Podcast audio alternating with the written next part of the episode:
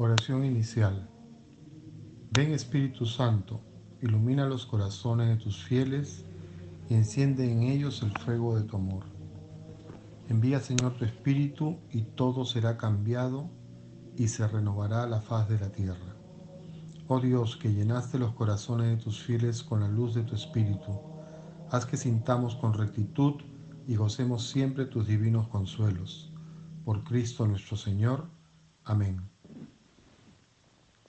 Lectio Divina, martes 26 de mayo, tiempo de Pascua, del Evangelio según San Juan capítulo 17 versículos del 1 al 11.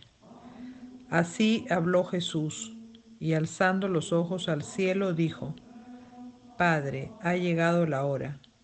Glorifica a tu Hijo para que tu Hijo te glorifique a ti, y que según el poder que le has dado sobre toda carne, dé también vida eterna a todos los que tú le has dado. Esta es la vida eterna, que te conozcan a ti, el único Dios verdadero, y al que tú has enviado, Jesucristo. Yo te he glorificado en la tierra, llevando a cabo la obra que me encomendaste realizar. Ahora, Padre, glorifícame tú junto a ti con la gloria que tenía a tu lado antes que el mundo fuese. He manifestado tu nombre a los hombres que tú me has dado tomándolos del mundo.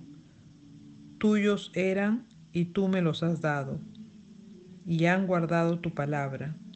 Ahora ya saben que todo lo que me has dado viene de ti, porque las palabras que tú me diste se las he dado a ellos, y ellos las han aceptado, y han reconocido verdaderamente que vengo de ti y han creído que tú me has enviado.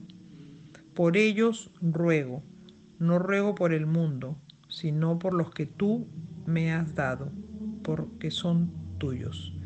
Y todo lo mío es tuyo y todo lo tuyo es mío. Y yo he sido glorificado en ellos. Yo ya no estoy en el mundo, pero ellos sí están en el mundo y yo voy a ti, Padre Santo, cuida en tu nombre a los que me has dado, para que sean uno como nosotros. Palabra de Dios, te alabamos Señor. Lectura. ¿Qué dice el texto bíblico en sí mismo? Rescatemos tres frases mencionadas en estos versículos. Padre, ha llegado la hora. Para Jesús, su hora era la hora de su muerte, resurrección y glorificación, la hora de la entrega total por amor. Al llegar al final de su misión, Jesús mira hacia atrás y hace una revisión. En esta plegaria, Él va a expresar el sentimiento más íntimo de su corazón y el descubrimiento más profundo de su alma, la presencia del Padre en su vida. Esta hora ha dado sentido a todas sus horas y ha llenado de contenido su tiempo. Por eso para Jesús no hay horas vacías, horas aburridas, horas muertas. Al morir tomará entre sus manos el libro de su, de su existencia y lo cerrará ante el Padre diciendo, misión cumplida. Nosotros podemos disponer del tiempo y aunque la vida es corta, todavía nos queda tiempo para cansarnos, para aburrirnos y hasta para perder inútilmente el tiempo. A veces nos preguntan, ¿qué haces ahí? Y contestamos, aquí estoy matando el tiempo. Jesús, además del tiempo, tiene su hora. Y esta es muy importante en el Evangelio de San Juan, ya que atraviesa todo el Evangelio desde el principio. Tuyos eran y tú me los has dado. Jesús nos ha visto a todas las personas como regalos del Padre para Él. Por eso nos ha amado tanto y por eso cuida de nosotros. Han reconocido que verdaderamente vengo de ti. Al volver a su vida, Jesús se ve a sí mismo como la manifestación del Padre para los amigos que el Padre le dio. Jesús no vivió para sí, vivió para que todos pudiesen tener un atisbo de bondad y de amor que está encerrado en el nombre de Dios Padre. Todo lo mío es tuyo y todo lo tuyo es mío. En el momento de dejar el mundo, Jesús expone al Padre su preocupación y reza por los amigos que Él deja atrás.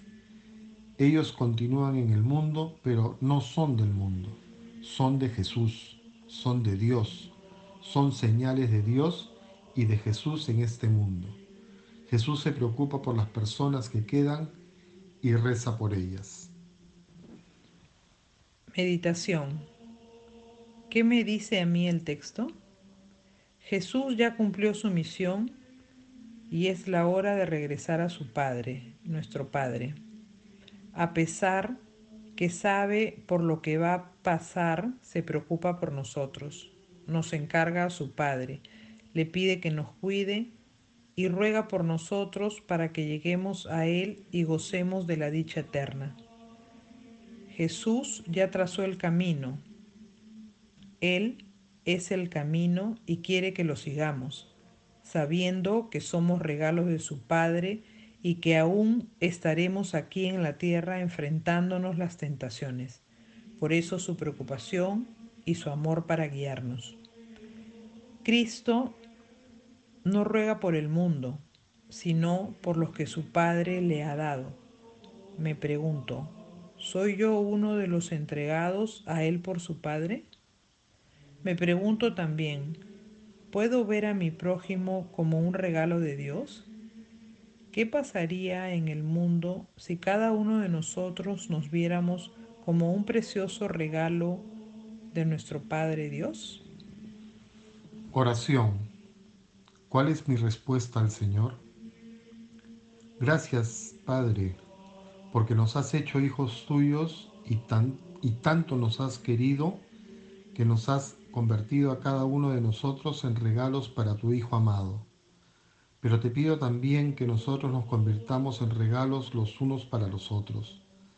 Haz que sepamos descubrir lo bueno y hermoso que hay en el corazón de cada uno de tus hijos y que sepamos no solo aceptarlo, sino también agradecerlo. Gracias Padre. Amén. Nuestra Señora de la Reconciliación, ruega por nosotros. Contemplación. ¿Qué conversión de la mente, del corazón y la vida me pide el Señor? Repetiré esta frase para que entre en mi vida y en mi corazón. Padre mío, somos regalos tuyos para tu Hijo amado. Haz que seamos regalo para nuestros hermanos, para que seamos uno solo como lo eres tú con Él. Amén. Acción. ¿A qué me compromete la palabra? Me comprometo hoy a tratar de convertirme en un regalo de Dios para mi prójimo, como también descubrir lo bueno y hermoso que hay en el corazón de cada uno ejercicio de la lectio divina para el grupo Nazaret.